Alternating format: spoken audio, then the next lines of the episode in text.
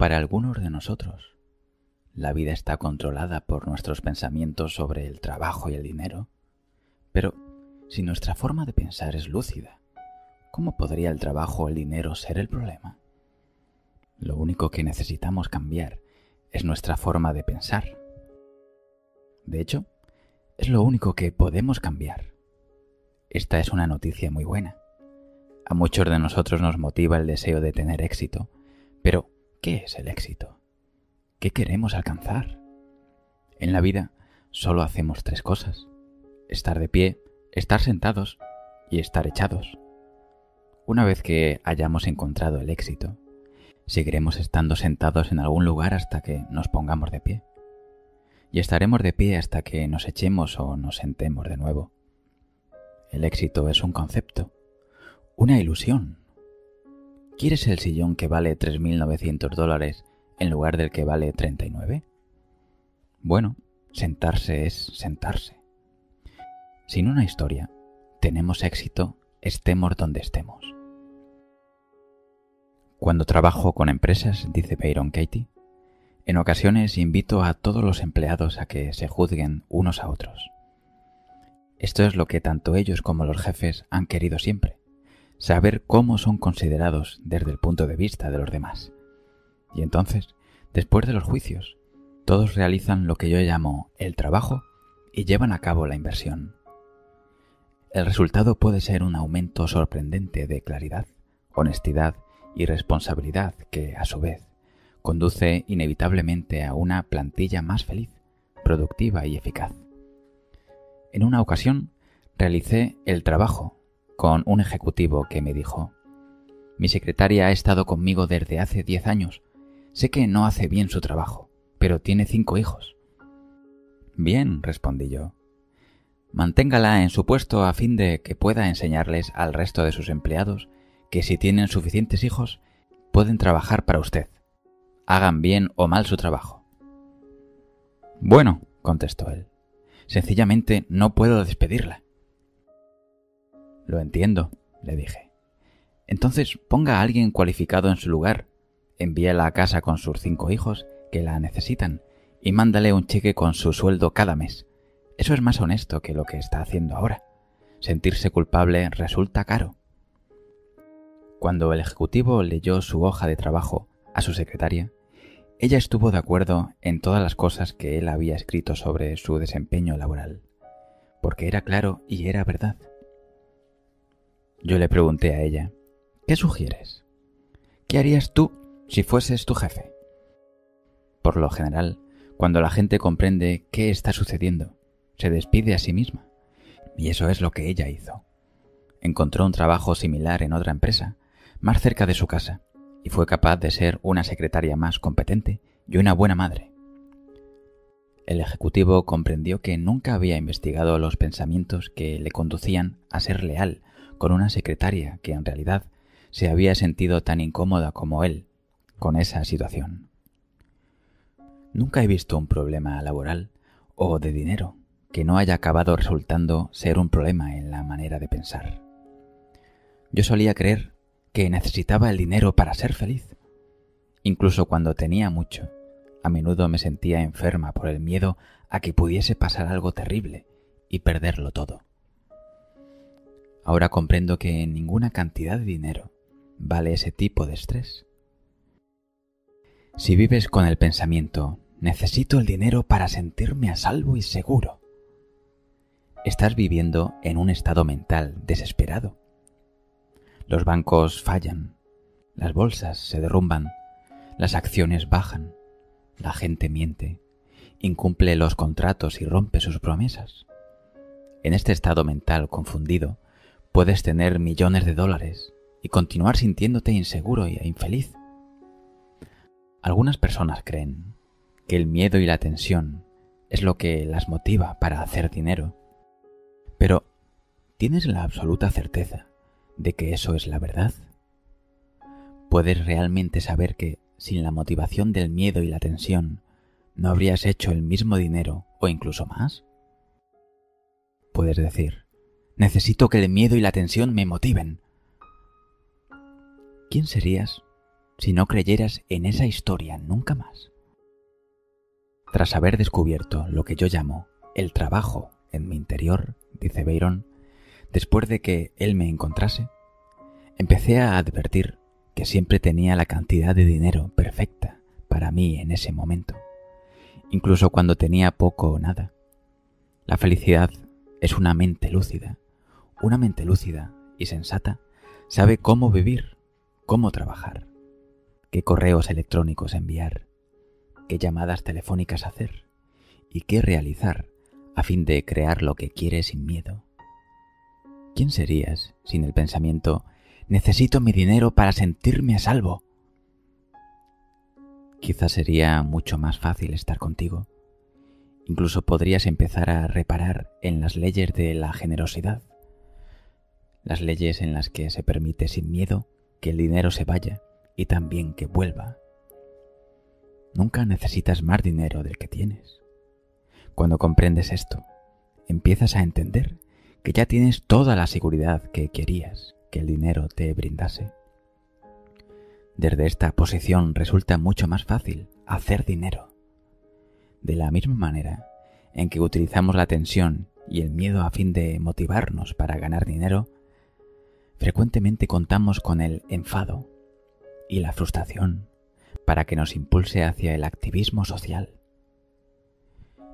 Si quiero actuar con eficacia y sensatez mientras limpio el medio ambiente de la Tierra, he de empezar limpiando mi propio medio ambiente, enfrentándome con amor y comprensión a toda la basura y la polución de mi pensamiento. Entonces, mi acción puede convertirse en verdaderamente efectiva. Basta una sola persona para ayudar a nuestro planeta. Esa persona eres tú. Cuando trabajo en las prisiones, habrá probablemente unos 200 hombres provenientes de uno de los bloques de celdas, y están ahí sentados, mirando al suelo, con los brazos cruzados sobre el pecho. Hago el llamado trabajo con ellos, y después los guardas traen a otros 200. Todos son hombres profundamente violentos. Muchos de ellos están en la cárcel sentenciados a cadena perpetua por violación y asesinato. Y yo soy la única mujer en la sala. No digo una palabra hasta que establecen contacto visual conmigo, lo cual no resulta fácil para ellos. Tienen una especie de código no hablado para mantener a la gente como yo fuera de su cultura. Pero yo sencillamente me quedo de pie delante de ellos, esperando a que se produzca ese contacto visual. Quizás ande lentamente y a pasos regulares entre las filas mientras espero a que un solo hombre me mire a los ojos. Cuando eso sucede, cuando uno de esos hombres me mira, siempre vuelve a bajar rápidamente la mirada hacia el suelo. Pero ya es demasiado tarde. Se ha establecido el contacto. Nadie, salvo yo, ha visto su mirada. Ocurre tan rápidamente que no es posible que otros hayan visto lo que ha sucedido. Y sin embargo, de inmediato, el código empieza a romperse por toda la sala. Otros dos o tres me miran a los ojos, después otros ocho, después otra docena, y entonces todos me están mirando, riéndose, sonrojándose y diciéndose cosas como mierda o tío, está loca, entre ellos. Y ya está. Ahora puedo hablarles y ofrecerles el trabajo. Y todo porque un hombre se atrevió a mirarme a los ojos. Me encanta darles las gracias a esos hombres por sacrificar su vida entera para enseñar a nuestros hijos cómo no vivir. Y por consiguiente, cómo vivir si quieren ser libres. Les digo que son los mejores maestros y que su vida es buena y necesaria. Antes de marcharme les pregunto, ¿pasaríais el resto de vuestra vida en la cárcel si supierais que con eso evitaríais que un niño tuviese que vivir lo que vosotros estáis viviendo? Y muchos de esos hombres violentos comprenden, y sus ojos se llenan de lágrimas como si fuesen inocentes niños pequeños. No hay nada que podamos hacer que no ayude al planeta. Así es como verdaderamente es. A continuación, veremos dos diálogos, uno sobre el dinero y otro sobre el trabajo. Estos te ayudarán a no sufrir más por querer tener un trabajo o por querer tener más dinero. Gary está enfadado por la incompetencia de uno de sus empleados. ¿Acaso la persona que provoca tu enfado trabaja contigo? ¿O se trata de tu pareja o de tus hijos, que no lavaron los platos suficientemente bien o dejaron dentrífrico en la pila del lavabo? A ver si eres capaz de encontrar un ejemplo en tu vida y entrar en tu interior para descubrir tus propias respuestas, tal como lo hizo Gary. Gary dice, estoy enfadado con Frank porque es un incompetente cuando trabaja para mí. Katie dice, de acuerdo, Frank debería ser competente. ¿Es eso verdad? Eso creo, dice Gary.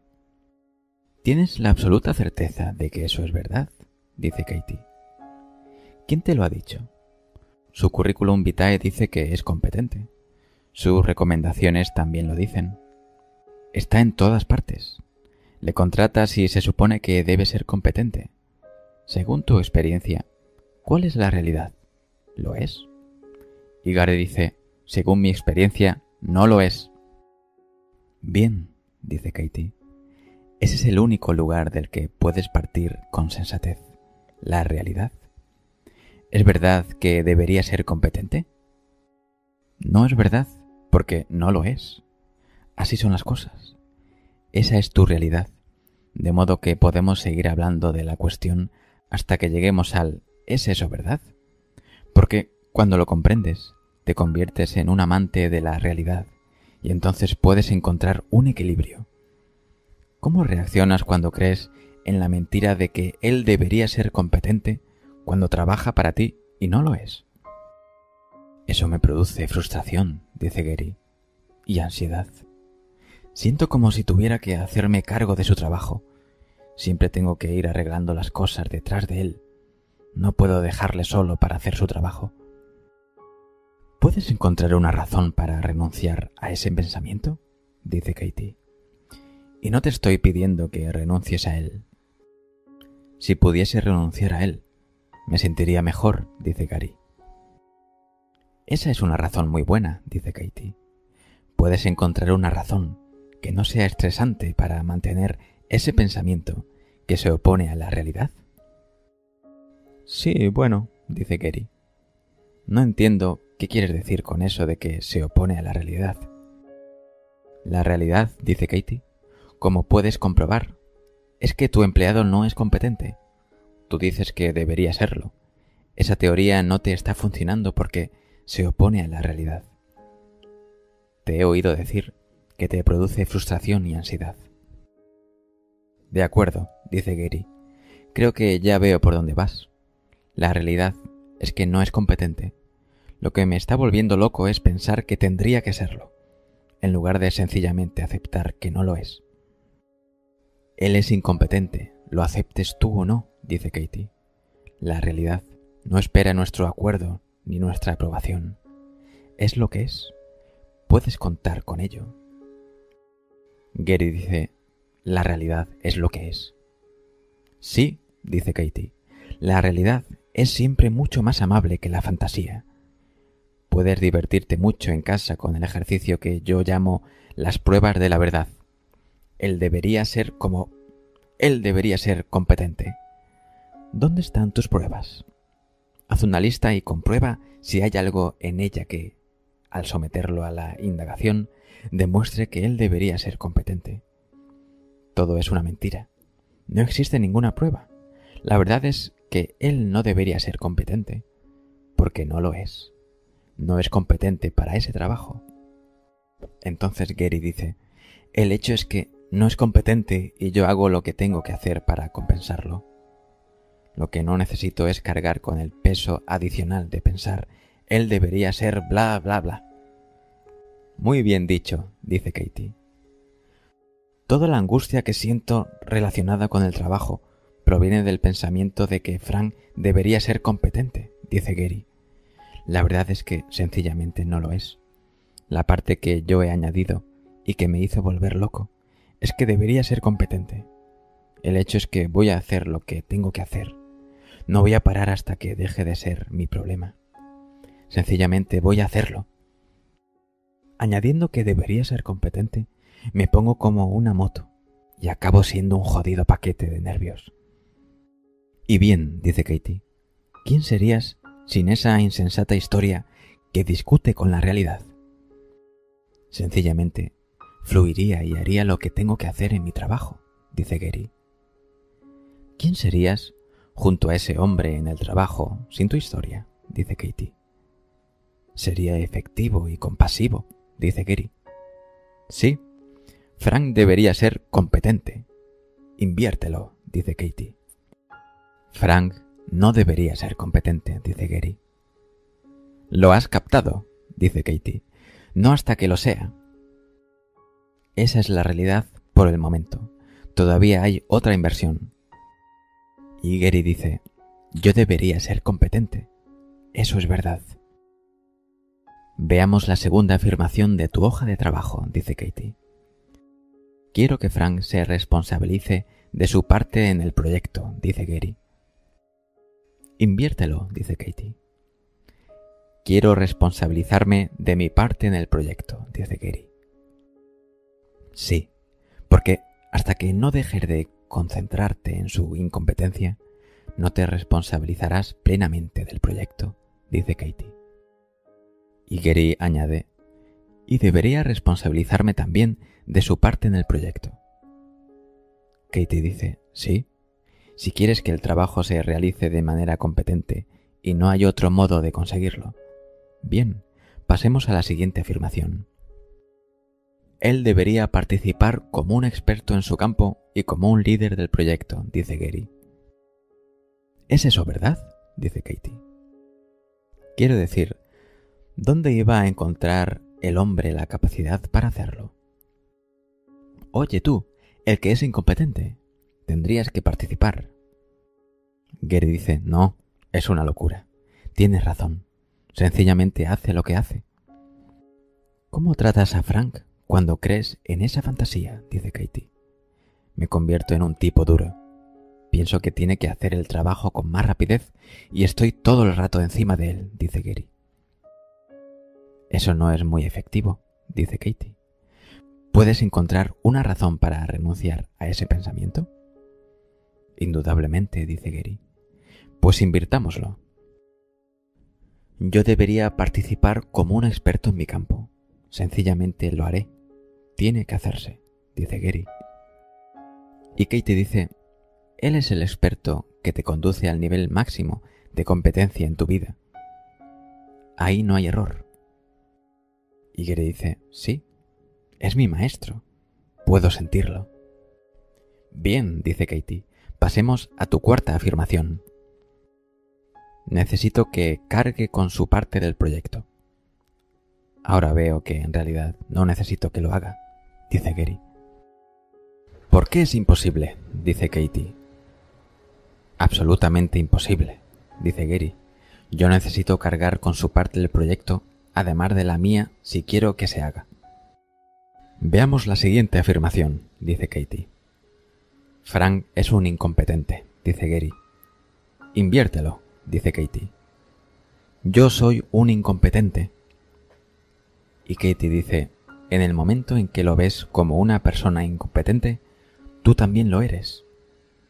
Él es perfectamente competente para lo que se supone que te tiene que aportar a ti, y eso es la lucidez. Eso es lo que trajo con él y tal vez te aporte más. ¿Quién sabe? Realmente no siento esa inversión, dice Gary. Creo que soy muy competente. Pero no en lo relativo a él. No fuiste lo bastante competente para ver que él no tenía por qué serlo, dice Katie. En eso estoy de acuerdo, dice Gary. Ahí radica mi incompetencia. Necesita que lo vigilen aunque ya es mayor, dice Gary. Yo necesito vigilarme a mí mismo. Eso es más verdadero. A veces me comporto de un modo insensato. Has descubierto el mundo interior, dice Katie. Una vez que comprendes que con lo único que tienes que trabajar es con tu pensamiento, entonces, cuando lo sometes a la indagación, cualquier problema que experimentes en el mundo se convierte en algo capaz de proporcionarte dicha. Para la gente que realmente quiere conocer la verdad, este llamado trabajo es como un jaque mate. Gary dice, al principio de la semana intenté hacer esto yo mismo, pero me atasqué. Pensé que tenía razón. Sin embargo, una vez que lo he llevado todo a mi interior, todas las inversiones han empezado a cobrar sentido. Kate dice, el tipo entra, tú le pones toda tu historia encima y después dices que sufres por su culpa. Crees en tu historia y vives en la fantasía estresante de que él es el problema, sin el pensamiento de que este hombre debería ser más competente de lo que es. Quizá llegues a la idea de despedirlo. Si lo hicieses, eso podría liberarlo para encontrar un trabajo en el que sí sea competente. Entonces, podría ser competente donde lo necesitan y quedaría espacio para el hombre o la mujer capaz de ocupar ese puesto a tu lado. Dos semanas más tarde, el hombre podría llamarte y decirte, Gracias por haberme despedido. No soportaba trabajar contigo y adoro mi nuevo trabajo. Todo es posible. O también podría ser que, tras haber hecho este trabajo interior y haber aclarado tu pensamiento, el lunes por la mañana quizá mires a ese hombre y descubras una competencia que no habías advertido anteriormente. De acuerdo, lee la última afirmación de tu hoja de trabajo. Entonces Gary dice, no quiero tenerlo, ni tener otra persona como él, nunca más en mi equipo. Inviértelo, dice Katie. Gary dice, estoy dispuesto a tenerlo o a tener a una persona como él en mi equipo, y espero con ilusión tenerlo a él o a una persona como él en mi equipo, porque eso me conduce a mi mundo interior, a fin de encontrar una solución. Katie dice, lo haces muy bien, bienvenido al trabajo. Aquí la primera historia sobre tener un empleo. Vamos con la segunda historia, que trata sobre la riqueza, tener dinero buscarlo. El siguiente diálogo demuestra que incluso cuando alguien está apasionadamente apegado a su propia historia y por consiguiente a su propio sufrimiento, aún así puede liberarse de ella si está dispuesto a realizar el proceso de la indagación con paciencia. Aunque, como señala Marty, durante mucho tiempo el ejercicio parezca solamente mental, de pronto puede cobrar sentido a un nivel mucho más profundo me gusta no acelerar el proceso. La mente no cambia hasta que lo hace, y cuando cambia, lo hace en el momento adecuado. Ni un segundo demasiado pronto, ni uno demasiado tarde. Las personas son como semillas que están esperando para germinar. No es posible empujarnos más allá de nuestra propia comprensión. Para beneficiarte de este diálogo, no precisas entender las cuestiones técnicas a las que alude Marty. Lo único que necesitas saber es que sus acciones subieron y después bajaron mucho, y que sus emociones siguieron el mismo proceso. Marte dice, Estoy enfadado con mi tío Ralph por haberme dado malos consejos sobre el mercado de valores que me han hecho perder todo mi dinero. Contraje una deuda con él cuando me avaló. Pedí un préstamo para comprar unas acciones, y las acciones continuaron perdiendo valor y el otro consejo, su gran consejo. Las acciones perdieron el 85% de su valor en dos años. Y mi tío está en una ridícula contienda inconsciente conmigo. Katie dice, sí.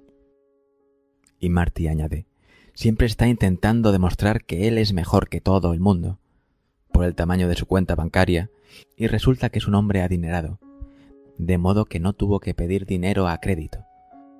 Yo tuve que pedirlo cuando unas acciones estaban perdiendo valor y las otras iban bien, a fin de poder devolverle todo el dinero que me había prestado. Kate dice, sí, te estoy escuchando. Y Marty continúa, de modo que empecé a endeudarme con él, y después, recientemente, esto ha estado sucediendo durante dos años y medio, hasta que sencillamente llegó a un límite. Cuando mis otras acciones perdieron mucho, mucho valor, le dije, Mira, Ralph, ahora que todas mis acciones se han hundido, he perdido todo mi dinero y parte del tuyo. Y él me contestó, Escúchame, cabrón. Te dije que no pidieses dinero prestado y lo hiciste. Me has traicionado. Has ido en mi contra. Has hecho aquello y lo otro. No me dejaba abrir la boca, y solo fui capaz de decir, Ralph, necesitaba comprar las otras acciones que me recomendaste, y sencillamente no tenía el dinero para hacerlo. Pero no le dije por qué razón necesitaba comprarlas que era para tener una mínima esperanza de poder devolverle el dinero que me había prestado. Y también quería hacer dinero. Quiero decir que mi miedo y mi codicia también entraron en juego. Katie dice, corazón, sencillamente lee lo que has escrito. Es importante que leas lo que has escrito, no que narres una historia. Marty dice, de acuerdo, lo siento. Quiero que mi tío Ralph me saque del apuro financiero que me devuelva los 60 mil dólares con los que empecé, más los otros 35 mil que me corresponden a fin de pagar las deudas de las tarjetas de crédito y que se responsabilice por haberme dado unas informaciones incorrectas, que han provocado que mi familia y yo hayamos sufrido estas pérdidas económicas. Kate dice, bien, continúa leyendo. Marty dice, el tío Ralph debería pagar mis deudas y darme cien mil dólares. No debería exigirme el dinero que me prestó, porque no puedo pagarle. Necesito que me saque de la ruina financiera. Necesito que se responsabilice de lo que ambos hicimos y que al menos intente entenderse conmigo como un par de adultos responsables. Ralph es un hombre exigente, controlador y posiblemente vengativo, que no está interesado en la verdad sino en demostrar que siempre tiene razón y que es muy inteligente. No quiero volver a escuchar sus consejos sobre el mercado de valores, ni de verle dinero nunca más, y aguantar su mierda infantil, colérica y despreciable. Katie dice, sí, bien hecho. De acuerdo, corazón. ¿Puedes volver a leer tu primera afirmación como la escribiste? De acuerdo, dice Marty. Estoy enfadado con mi tío Ralph por haberme dado malos consejos sobre el mercado de valores que me han hecho perder todo mi dinero y parte del suyo. Katie dice, de acuerdo. ¿Él te dio su consejo? Así es, dice Marty. Bien, dice Katie, yo te ofrezco esta taza, y tú no tienes por qué aceptarla. Cogerla o no depende de ti, y no hay nada correcto ni incorrecto en eso. Los tíos no deberían dar a sus sobrinos consejos sobre el mercado de valores. ¿Es eso verdad? ¿Cuál es la realidad de eso? ¿Lo hacen? Marte dice, bueno, él quería que yo hiciese dinero, y esa es la razón por la que me aconsejó. Katie dice, entonces, ¿cuál es la realidad de eso? ¿Te dio consejos?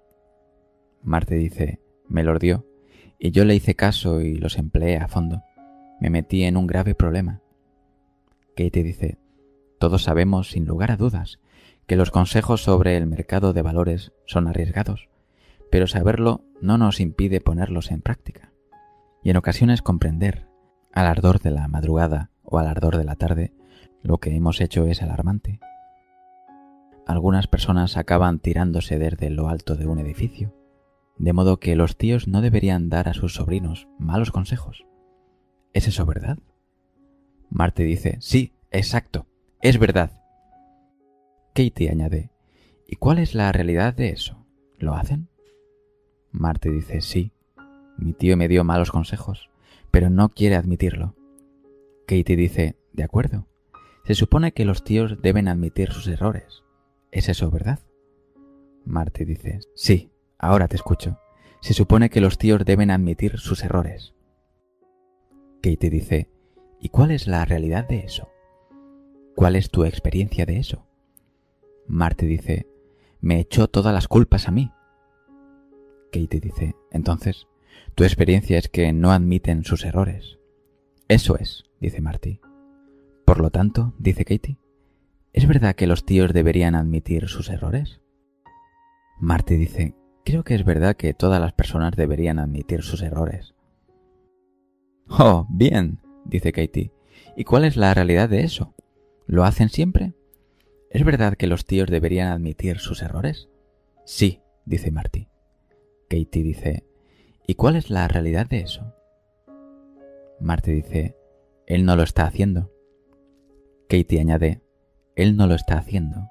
Entonces yo te pregunto, ¿en qué planeta se supone que sucede esto? ¿Es verdad que la gente debería admitir sus errores? No, no hasta que lo haga. No estoy pidiendo moralidad, sino solo la simple verdad. Marte dice, pero déjame decir solamente que yo intento de verdad admitir mis propios errores. Y lo que es más, en la acción que he emprendido, le estoy enviando todo mi dinero y todos mis bienes. Estoy admitiendo mis errores con mis acciones. Katie dice, lo estás haciendo. Yo vivo como tú. Me gusto a mí misma cuando me responsabilizo de mis actos, dice Katie. Pero volvamos a la gente debería admitir sus errores. ¿Es eso verdad? No. ¿Cómo sabemos que la gente no debería admitir sus errores? Porque no lo hace, dice Marty. No lo hace, dice Katie. Esto es tan simple, cariño, que se nos ha escapado durante miles de años. Es la verdad que me liberó. Si discutes con ella, pierdes. Soy una amante de la realidad, no porque sea una persona espiritual, sino porque cuando discuto con ella, pierdo en mi interior. Pierdo el contacto con el lugar interno que es mi hogar. ¿Cómo reaccionas cuando tienes el pensamiento de que él debería admitir sus errores y no lo hace? Siento que soy una víctima, dice Marty. ¿Qué más? dice Katie. ¿Qué sientes en tu interior?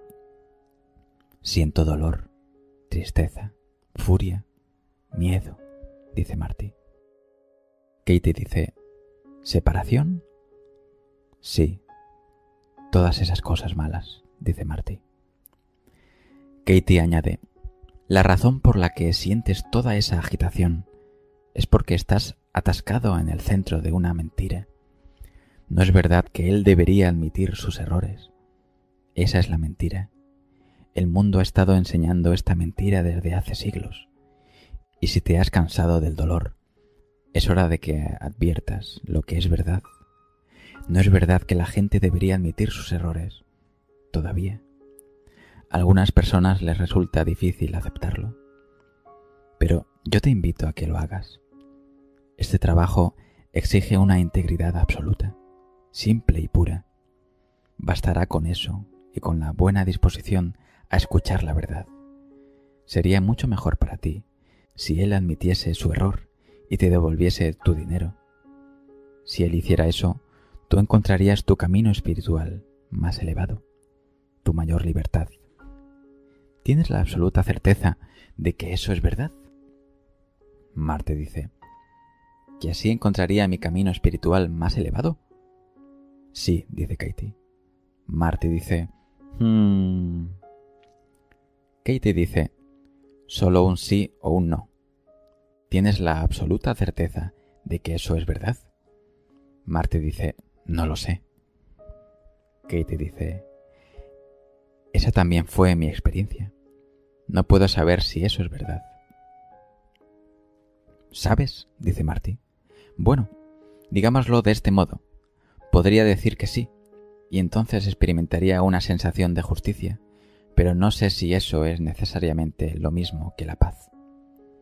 Katie dice, estoy de acuerdo, la justicia no es lo mismo que la paz. No me importa la justicia, me importa tu libertad, la verdad capaz de liberarte que hay en tu interior. Esa es la suma justicia. Marte dice, sí, lo sé. Hablo de la justicia divina, lo que digo es que lo más veraz sería sentarse con dos hombres adultos y ver dónde, porque yo también cometí errores. Katie dice, él debería sentarse a hablar contigo. ¿Es eso verdad? Marty dice, sí, indudablemente lo es. Katie dice, ¿cuál es la realidad de eso? Marty dice, no lo hace. No lo hace, dice Katie. No está sucediendo. Exacto, dice Marty. Pues, ¿cómo reaccionas cuando tienes el pensamiento de que debería sentarse a hablar contigo como un hombre adulto y no lo hace? dice Katie. Marte dice, bueno, siento que se me trata injustamente y me siento virtuoso y a la vez como una mierda. Katie dice, sí, ese es el resultado. De modo que lo que te duele no es que no se siente hablar contigo, sino el hecho de que crees en el pensamiento de que él, Marte dice, de que él debería hacerlo. Katie añade, sí, de que él debería hacerlo. Pues detente ahí un minuto. Comprueba si eres capaz de localizar eso. ¿Quién sería sin la historia de que él debería sentarse a hablar contigo como un hombre adulto o debería admitir su error y disculparse? ¿Quién serías sin esa historia? No te estoy pidiendo que renuncies a ella. Sencillamente, te estoy preguntando quién serías hoy, en tu vida diaria, sin esa historia. Marte dice, sé que estaría libre de cualquier expectativa sobre él. Katie dice, sí. Y Marte añade, me imagino que eso me haría sentir más completo en mi interior. Katie dice, Advierte cómo estás a punto de entrar en tu historia cuando dices pero. Sencillamente, permanece unos momentos en silencio con ello. Marty, tras una pausa, dice, realmente no sé lo que sentiría.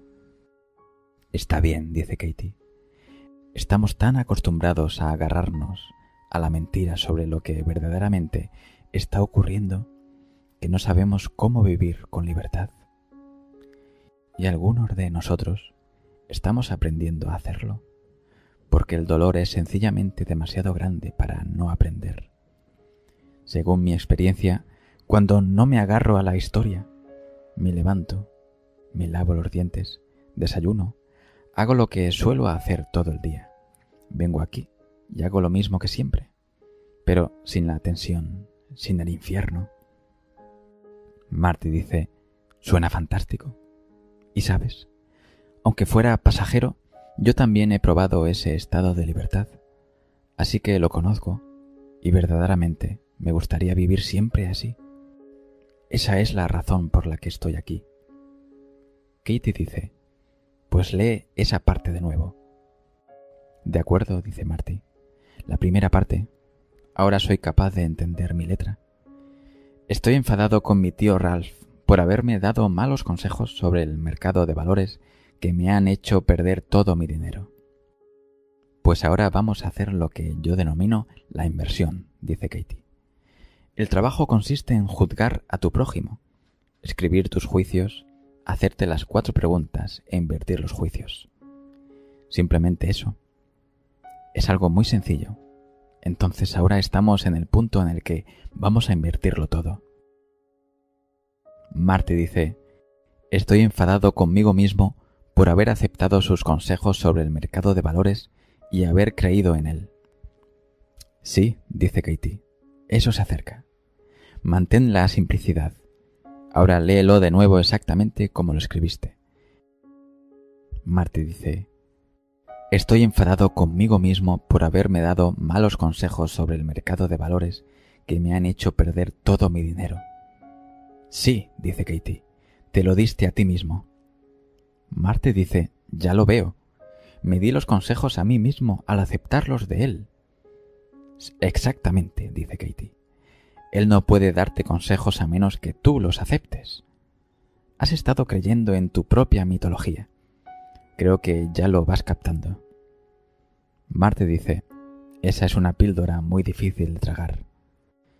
Katie dice, bueno, todavía hay una cosa mucho más difícil de tragar, y es lo que has estado viviendo y cómo te has puesto a merced de otras personas.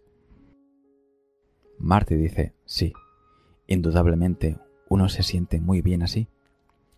Katie dice, veamos la siguiente afirmación. Quiero que mi tío Ralph me saque del apuro financiero. Bien, dice Katie. Entonces, el tío Ralph debería sacarte del apuro financiero, ¿Es eso verdad? Sí, dice Marty. Si fuese un hombre loable. Kitty dice, ¿por qué? ¿El dinero que invertiste, de quién era? Marte dice, una parte era suya y la otra mía. Kitty dice, de acuerdo, invertiste el tuyo y el suyo, pero veamos qué ocurre con tu dinero. Lo invertiste en acciones de la bolsa que compraste después de haber escuchado a tu tío. Exacto, dice Marty. Katie dice, ¿y él debería sacarte del apuro financiero? Marty dice, bueno, si lo pones así, no. Katie dice, bien, entonces, ¿qué tiene él que ver con todo esto? Aparte de compartir contigo lo que en un momento creyó que era verdad. Nada, dice Marty. Correcto, nada, dice Katie. Pero la cuestión es que, en este momento, todo es muy mental para mí, dice Marty. Todo está en mi cabeza. Todavía siento el enfado. Katie dice, sencillamente permanece en el proceso. Si ahora mismo te parece muy mental, así es como ha de ser. ¿Cómo reaccionas cuando tienes el pensamiento de que él debería sacarte del apuro financiero? Y que eso incluso redundaría en tu mayor bien espiritual. Siento toda esa ansiedad y ese terror y todas las cosas negativas que preferiría no sentir, dice Marty. Katie dice, y puedes concentrarte en todo eso, y de ese modo no tienes que sacarte tú mismo del apuro financiero. Exacto, dice Marty. Katie dice, sencillamente te concentras en el pensamiento de que se supone que él debería hacerlo, y te dices por qué tienes razón, y así nunca ganas, porque es imposible ganar con eso. La verdad es que no se supone que él deba sacarte del apuro financiero. Él no invirtió tu dinero, lo hiciste tú. Es cierto, dice Marty.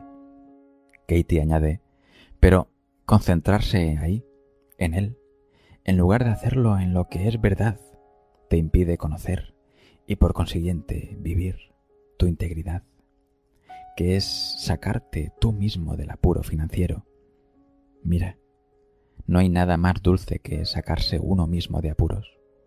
¿Quién te metió en esto? Fuiste tú. ¿De quién es el trabajo de sacarte del apuro financiero cuando tu tío dice que él no lo hará? Tuyo. Si él lo hiciera, entonces nunca te darías cuenta de que tú puedes hacerlo. Eso es verdad, dice Marty. Katie añade, y entonces, cuando el tío Ralph te dice que no, tú te resientes con él y continúas concentrándote en él y no te sacas del apuro financiero porque no estás en una posición en la que puedes darte cuenta de que tú puedes hacerlo. Y te mueres gritando, No es justo. ¿Qué he hecho yo para merecer a un tío tan desalmado? Marte dice, Estoy de acuerdo contigo. Es verdad. Katie añade, Entonces, dame una buena razón para agarrarte a ese mito de que él debería sacarte del apuro financiero, cuando la verdad es que no lo ha hecho. Marty dice, para él representaría solo un poco más de lo que gasta en comida. Katie dice, esa sí que es buena. Lo que descubrí de inmediato es que en el universo solo existen tres tipos de asuntos, los míos, los tuyos y los de Dios y si no quieres utilizar la palabra Dios, sustitúyela por naturaleza o realidad. De modo que esto es una prueba de discernimiento. ¿De quién es asunto su dinero? Marte dice, suyo. Eso es, dice Katie. Marty añade, yo lo estoy convirtiendo en mi asunto. Eso es lo que duele. Sí, y aquí lo que yo he advertido dice Katie. Cuando mentalmente me meto en tus asuntos, empiezo a sentir tensión en mi interior. Los médicos lo llaman úlceras, hipertensión, cáncer, etc. Y entonces la mente se apega a eso y crea un sistema entero para mantener esa primera mentira. Permite que tus sentimientos te indiquen dónde empieza la primera mentira, después indaga. De otro modo, te pierdes en las emociones y en las historias que conducen a ellas, y lo único que sabes es que te sientes herido y que tu mente es incapaz de dejar de correr. Pero si indagas, atrapas la primera mentira a través de lo que te dicen tus sentimientos. Y entonces es posible detener la mente sencillamente escribiendo en un papel la historia a la que estás apegado. Hayas detenido una parte de tu mente llena de tensión, aunque quizá continúe todavía gritando en tu cabeza. Después sometes tus afirmaciones a la indagación, haces las cuatro preguntas e inviertes tus afirmaciones. Eso es, tú eres quien te liberas, no tu tío. O te sacas tú del apuro financiero, o nadie lo hará por ti. Marte dice, estoy de acuerdo con todo lo que has dicho. Has dado justo en el clavo. Es solo que, en estos momentos, no estoy en contacto con mi propia capacidad para sacarme yo mismo del apuro financiero. Bueno, dice Katie, en este país tenemos la suspensión de pagos. Si yo provoco mi quiebra, yo me saco de ella. Y si me declaro en quiebra, con el tiempo pago todas las deudas que tengo. Porque vivir de esta manera me brinda la libertad que estoy buscando. No me importa si es una moneda de 10 centavos al mes. Yo también actúo como una persona honorable, no porque sea una persona espiritual, sino porque, si no lo hago, siento dolor. Es así de sencillo. Marte dice, sí, tienes razón, estoy de acuerdo. Katie dice, la gente piensa, cuando haga mucho dinero, entonces seré feliz. Yo digo, de momento soltemos esa parte y seamos felices ahora mismo. Tú te metiste en esto, tu tío no tiene nada que ver con ello. En eso estoy de acuerdo contigo, dice Marty. Estoy comprendiendo que no lo hizo él, lo hice yo. Y de alguna manera, por un lado resulta bastante emocionante, y por otro es, oh, mierda. Sí, bienvenido a la realidad, dice Katie. Cuando empezamos a vivir en la realidad y la vemos como lo que es, sin nuestras viejas historias, resulta increíble. Observa esto por un momento sin una historia es todo realidad, es decir, Dios. Lo llamo Dios porque gobierna y es siempre lo que es. El mito de la responsabilidad de un tío me impediría cobrar plena conciencia de ello. Es así de sencillo. De acuerdo, así pues, ¿de quién es asunto el dinero de tu tío? Marty dice, suyo. Katie dice, ¿y de quién es asunto lo que hace con su dinero? Suyo, dice Marty. Me encanta, dice Katie. Marty añade, ahora esos dos conceptos los tengo claros. Antes no era así. Realmente creía que era asunto mío. ¿Y firmaste el traspaso de tu herencia para él? dice Katie. Sí, dice Marty. Bien. ¿Y de quién es ahora ese dinero? dice Katie. Suyo, dice Marty. ¿Y de quién es asunto lo que él hace con su dinero? Suyo, dice Marty. ¿No te encanta? dice Katie. La vida es tan sencilla cuando regresamos a nuestros propios asuntos. Ahora mismo no me siento muy bien al respecto, dice Marty. Katie dice, cuando comprendemos algo tan básico como esto, en ocasiones nos sentimos como un potro recién nacido. Al principio nuestras patas ni siquiera funcionan, Sencillamente nos tambaleamos y tenemos que sentarnos. Lo que te sugiero es que después de esta sesión te vayas a algún lugar y te sientes a reflexionar durante un rato, que sencillamente te quedes tranquilo con lo que estás comprendiendo. Es algo grande. Veamos la siguiente afirmación. Marty dice, de acuerdo. El tío Ralph debería pagar mis deudas y darme cien mil dólares. Estupendo, dice Katie. Me encanta. Ahora inviértelo. Marte dice, yo debería pagar mis deudas y darme cien mil dólares. Esto resulta muy excitante, dice Katie. Y si tu mente no está en los asuntos de tu tío, te sorprenderá ver el espacio que se abre para ti, el poder que está a tu disposición para que resuelvas tus propios problemas. Sencillamente no puede describirse.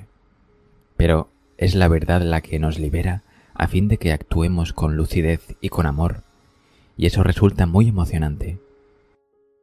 Bien, hagamos otra inversión. Marte dice, yo debería pagar mis deudas y darme cien mil dólares. Katie dice, y darle a mi tío cien mil dólares. Marty y el público se ríen. Vaya hombre, dice Marty. Katie dice, lo que sea que le debas. Marty dice, yo debería pagar mis deudas, ¿sabes?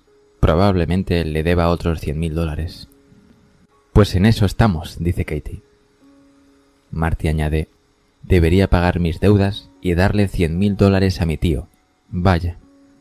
Sí, por tu propio bien, dice Katie.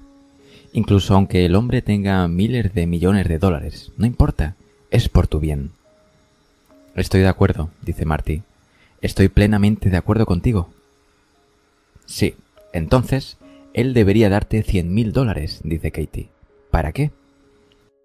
Marty dice, bueno, eso salvaría estos dos años y medio de actividad. ¿Y entonces serías feliz? dice Katie. Bueno, no. ¿Cómo reaccionas cuando crees en el pensamiento de que tu tío debería darte cien mil dólares? dice Katie. Me siento herido, dice Marty. Sí, dice Katie. ¿Quién o qué serías sin ese pensamiento? Sería libre, dice Marty. Veamos la siguiente afirmación, dice Katie. Marty riéndose dice, necesito que el tío Ralph me saque de la ruina financieramente. Esto es de locos. Katie dice, de acuerdo, ahora inviértelo. Marty dice, necesito sacarme yo mismo de la ruina financiera. ¿Has visto cómo has empezado a poner fin a tu propio sufrimiento? dice Katie. La gente yace a los 90 años en su lecho de muerte diciendo, todo es por culpa de mi tío. Ya no tenemos que hacer más eso. Y esto es lo que se te ofrece. Juzga a tu tío, escribe tus afirmaciones, hazte las cuatro preguntas e invierte las afirmaciones. Y después envíale una tarjeta de agradecimiento. ¿Cómo sabemos que es por tu bien más elevado que tu tío no te haya sacado del apuro financiero? porque no lo ha hecho. Se te está ofreciendo un maravilloso regalo, y cuando te adentras en la verdad, ese regalo se hace visible y está a tu disposición. Y acabas como un niño pequeño, nuevo. Eso me gustaría, dice Marty. Katie añade, realmente aprecio tu valentía. Sería maravilloso que le llamaras y le comunicaras a tu manera las inversiones que has hecho. Por ejemplo, podrías decirle, tío Ralph, cada vez que te llamo quiero algo de ti, y quiero que sepas que ya sé que es eso lo que hago. Lo tengo claro, y no espero de ningún modo que me saques del apuro financiero. He llegado a entender que tu dinero es tuyo, que estoy en deuda contigo, y ya estoy haciendo algo al respecto. Si tienes alguna sugerencia, estoy abierto a ella. Siento sinceramente lo que he hecho. Y cuando él te diga que tiene unos fabulosos consejos sobre el mercado de valores, puedes darle las gracias, tomar tus propias decisiones y no culparle si los utilizas y después pierdes dinero. Esos consejos sobre el mercado de valores te los diste tú mismo. Marte dice, sí, de hecho yo mismo se los pedí porque tenía algo de dinero, y como sabía que él tenía mucho, quería conocer su opinión sobre lo que debía hacer con él. Kate dice, el mejor mercado de valores en el que puedes invertir eres tú mismo. Descubrir esta verdad es mejor que descubrir una mina de oro. Marte dice, eso de llamar a mi tío para comunicarle lo que acabas de decir, o tanto como pueda recordar, me resulta increíblemente amenazador. Katie dice, por supuesto, porque tú admites tu error y le das a él la razón. Marte dice, y ni siquiera sé si se quedaría sentado y me escucharía. No, no lo sabes, dice Katie. De acuerdo, veamos tu siguiente afirmación. Marte dice, no quiero volver a escuchar sus consejos sobre el mercado de valores, ni deberle dinero nunca más, ni aguantar su mierda infantil, colérica y despreciable.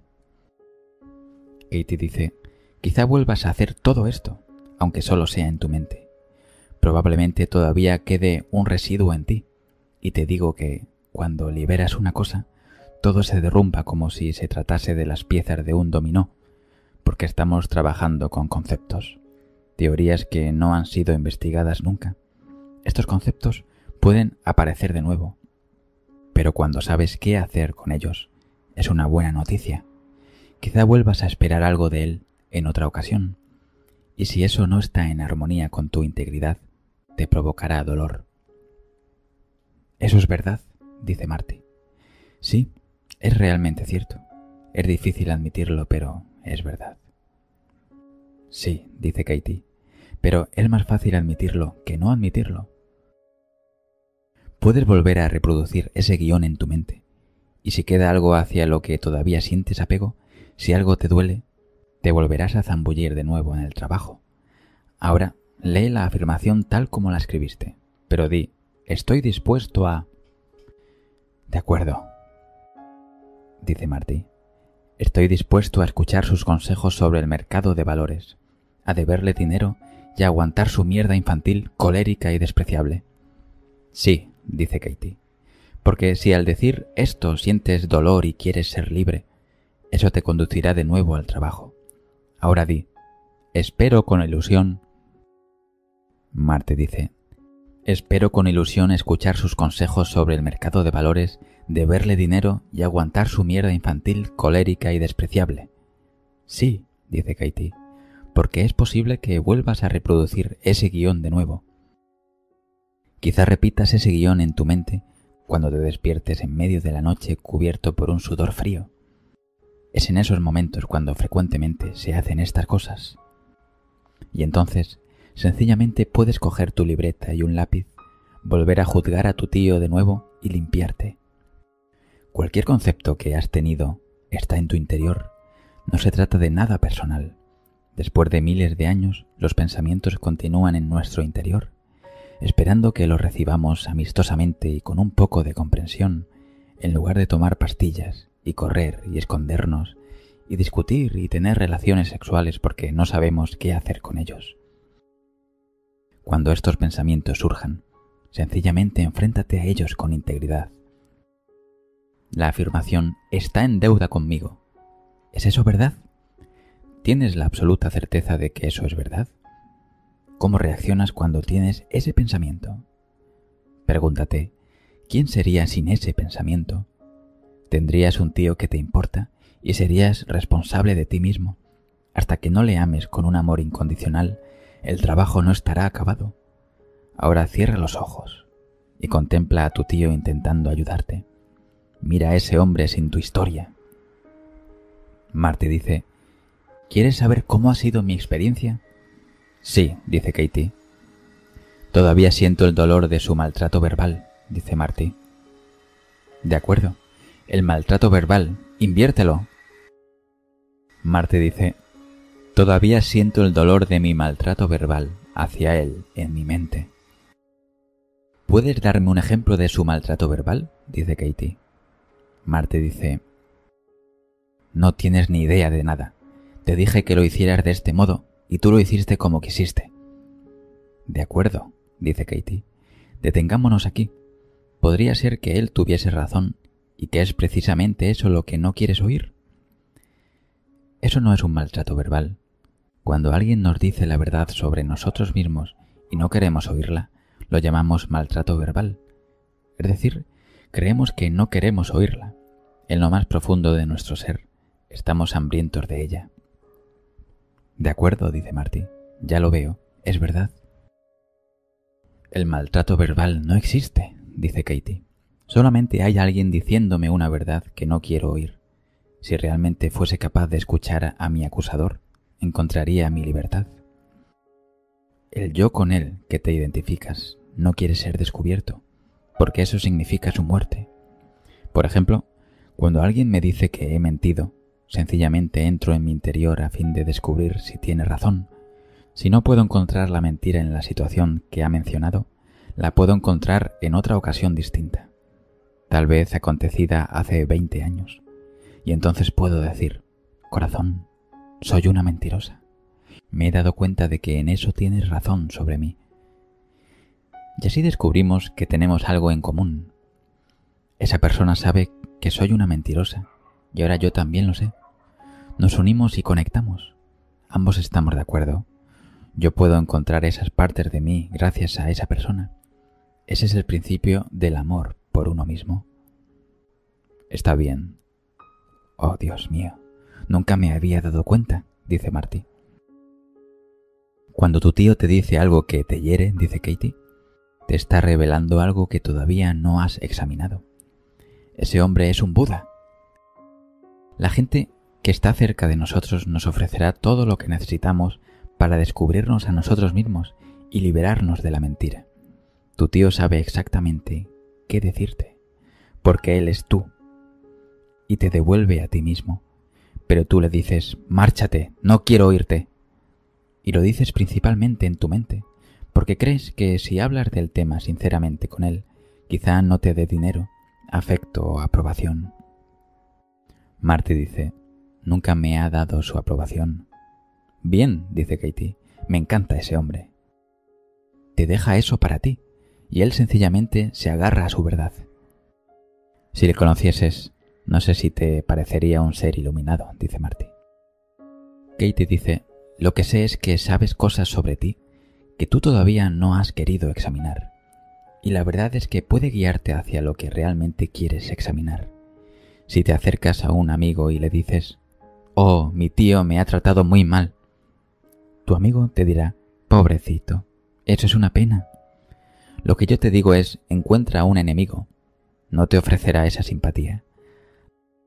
Acudes a tus amigos para refugiarte, porque puedes contar con que estarán de acuerdo con tus historias. Pero cuando acudes a tus enemigos, ellos te dicen directamente cualquier cosa que quieras saber, aun cuando pienses que no quieres saberlo. Si realmente quieres saber la verdad, tu tío puede brindarte un material de un valor incalculable para ti. Hasta que no la quieras conocer, estarás resentido con él. ¿Quieres decir que todo aquello de lo que me estoy defendiendo es la verdad que no quiero ver? dice Marty. Mierda. No es de extrañar que haya considerado a mi tío como a un enemigo. Esto es increíble. Katie dice, los tíos nunca han sido el problema y nunca lo serán. Son tus pensamientos no investigados los que constituyen el problema. Y a medida que indagues en ellos, te liberarás. Tu tío es realmente Dios disfrazado de tío. Te está ofreciendo todo lo que necesitas para alcanzar tu libertad.